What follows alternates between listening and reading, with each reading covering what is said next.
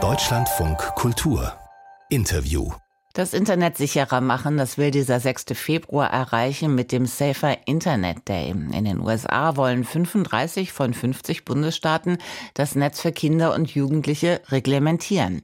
In Utah gilt bereits ein Verbot für Minderjährige nach 22.30 Uhr und Florida diskutiert über ein Totalverbot für alle unter 16. Frederik Ahlemann hat sich damit beschäftigt und dazu auch dann ein YouTube-Video gepostet. Frederik Ahlemann ist Professor für Wirtschaftsinformatik und strategisches IT-Management an der Universität Duisburg-Essen. Guten Morgen, Herr Ahlemann. Einen wunderschönen guten Morgen. Welche Gefahren sehen Sie für junge Menschen im Netz?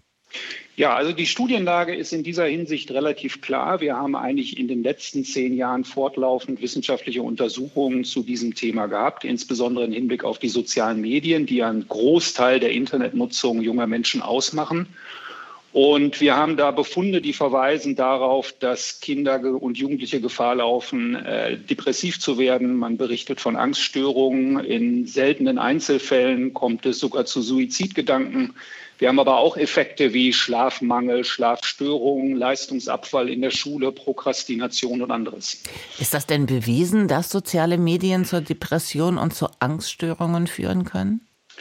Naja, es ist mit den Beweisen in der Wissenschaft ist das immer so eine Sache. Wir haben ähm, diese Indizien dafür relativ früh schon gehabt äh, mit den ersten Studien. Allerdings hat sich dann im Laufe der Jahre gezeigt, als die Studien immer ausgefeilter wurden, auch ausgefeiltere ähm, Datenerhebungs- und Analyseverfahren zur Anwendung kamen, dass der Zusammenhang zwar da ist, aber nicht so ganz einfach ist. Was wir heute sagen können nach all diesen Studien ist, dass es jetzt keinen direkten Zusammenhang gibt, derart, dass wer soziale Medien nutzt, wird auch depressiv. So einfach ist es in der Tat nicht, sondern wir wissen mittlerweile, dass es ein ganzes Bündel von Faktoren ist, die dort zum Tragen kommen. Also die Nutzungsdauer spielt eine, eine, Rolle, die Art, wie ich soziale Medien und Internet nutze, spielt eine Rolle. Natürlich auch die Frage, ob ich bereits eine Disposition für psychische Erkrankungen habe, wie mein soziales Umfeld ist, ob ich gemobbt werde, ja, nein. Und wenn viele dieser vielleicht negativ besetzten Faktoren zusammenkommen, dann ist natürlich die Gefahr deutlich erhöht, dass es zu psychischen Erkrankungen kommen kann. Wenn Sie die Nutzungsdauer ansprechen, heißt das im Umkehrschluss, dass die Nutzung von sozialen Medien reglementiert werden muss? Ja, das ist am Ende ja vielleicht weniger eine wissenschaftliche als eine politische Frage. Was wir heute aber aufgrund der Studienlage klar sagen können, ist, dass die Wahrscheinlichkeit, dass es zu psychischen Problemen kommt, natürlich steigt mit der Nutzungsintensität und auch der Art der Nutzung. Also da sehen wir schon einen klaren Zusammenhang, der ist auch über viele Studien immer wieder bestätigt worden. Und wenn man daraus jetzt die politische Schlussfolgerung ziehen möchte, dass äh, man damit die Nutzungsdauer oder sogar die vollständige Nutzung reglementieren muss, dann kann man das natürlich tun. Aber ich glaube, man muss da auch pragmatisch drauf schauen und dann die Frage stellen, wie wirksam wäre ein solches Verbot? Denn da kann man natürlich tatsächlich Zweifel haben. Was heißt das dann für ein solches Vorhaben wie in Florida, also ein Totalverbot für alle unter 16? Ja, das kann man machen. Aber jetzt schauen wir uns die Praxis der Internet- und sozialen Mediennutzung an. Dann stellen wir natürlich fest, dass die allermeisten Plattformen, die es gibt, die man nutzen kann, dass man sich da ganz leicht einen Account anlegen kann und die Altersverifikation äh, ja ganz leicht zu umgehen ist. Da wird man dann einmal gefragt, ob man die Altersgrenze erreicht hat und schon ist das Thema äh, gegessen. Und solange ich so schwache Mechanismen für eine Einhaltung solcher Regeln habe, äh, ist dann die Frage, was soll dann so ein, so ein Gesetz bringen? Und dann am Ende ist es natürlich einfach auch eine Frage, wie man da politisch positioniert ist, ob man da eher liberal unterwegs ist oder auch vielleicht äh, ganz konservativ durchgreifen will. Inwieweit kann es helfen, zum Beispiel ein Teilverbot in der Schule durchzusetzen? Also ich glaube, das ist sicherlich eine Sache, äh, da wäre ich weniger skeptisch, weil in der Tat in der Schule kann man das ja noch relativ gut steuern. Also wenn Lehrer beispielsweise sehen, dass Kinder ähm, digitale Endgeräte nutzen, könnten sie ja bei entsprechender rechtlicher Absicherung auch durchgreifen und die beispielsweise einsammeln. Das würde ja alles gehen.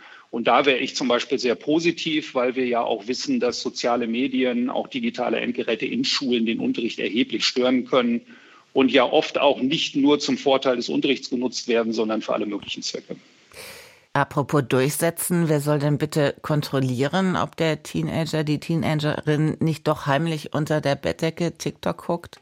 Ja, das ist eine gute Frage. Am Ende sind natürlich da dann die Eltern, die Erziehungsberechtigten, die Betreuer in der Pflicht. Ähm, und ich glaube, das ist auch eine Aufgabe, die darf man nicht unterschätzen. Äh, das ist alles andere als leicht. Ich glaube, ein Totalverbot ist auch deswegen schwer, weil der Druck in der Peer Group einfach auch sehr groß ist. Die Jugendlichen sehen halt die sozialen Medien äh, überall. Und wenn sie zu Hause vielleicht verboten sind, dann ist es doch zumindest so, dass man bei Freunden und Bekannten Zugriff hat. Also der, allein deswegen bin ich skeptisch. Aber es gibt natürlich ein paar Verhaltensregeln für Eltern und Empfehlungen für Eltern, wie man auch in einer kooperativen Auseinandersetzung mit den Kindern und Jugendlichen da die negativen Einflüsse auch minimieren kann. Dazu gehören so Dinge wie, dass man ab einer gewissen Zeit abends vielleicht auch die Endgeräte einsammelt äh, und, und aus den Kindern und Jugendzimmern entfernt. Dazu gehört aber auch, dass beispielsweise die Nutzung solcher sozialen und digitalen Medien vor den Hausaufgaben eher problematisch ist. Das sagen auch neuere Forschungen. Ähm, weil das die äh, Prokrastination fördert und auch die Konzentrationsfähigkeit senken kann. Und da gibt es eine ganze Reihe von Verhaltensregeln, mit denen Eltern da positiv auf die Kinder einwirken können. Wie kann man denn Kindern eine inhaltliche Bewertung von Social Media vermitteln? Zum Beispiel, dass eben nicht alles stimmt, was im Netz gepostet wird. Ja, ist auch eine Herausforderung. Ähm, ich glaube, das gehört zur Medienerziehung mit in unser Bildungssystem. Ähm, wir haben da ja schon Ansätze. Vielfach ähm, wird das ja im Unterricht thematisiert. Ich glaube aber auch, dass es da durchaus noch Entwicklungsbedarfe gibt. Also Lehrer müssen, glaube ich, noch viel weitergehend in der Breite mit dem Thema vertraut gemacht werden, was die Wirkungen sind. Und ich glaube, das gehört in die Schulen hinein, so, eine, so ein Kompetenzaufbau. Aber auch Eltern müssen da in die Pflicht genommen werden. Denn wenn wir soziale Medien, wenn wir Kinder soziale Medien konsumieren lassen, gehört dazu immer auch eine Reflexion. Und das ist eine Aufgabe, die müssen die Pädagogen und die Eltern gemeinsam stemmen.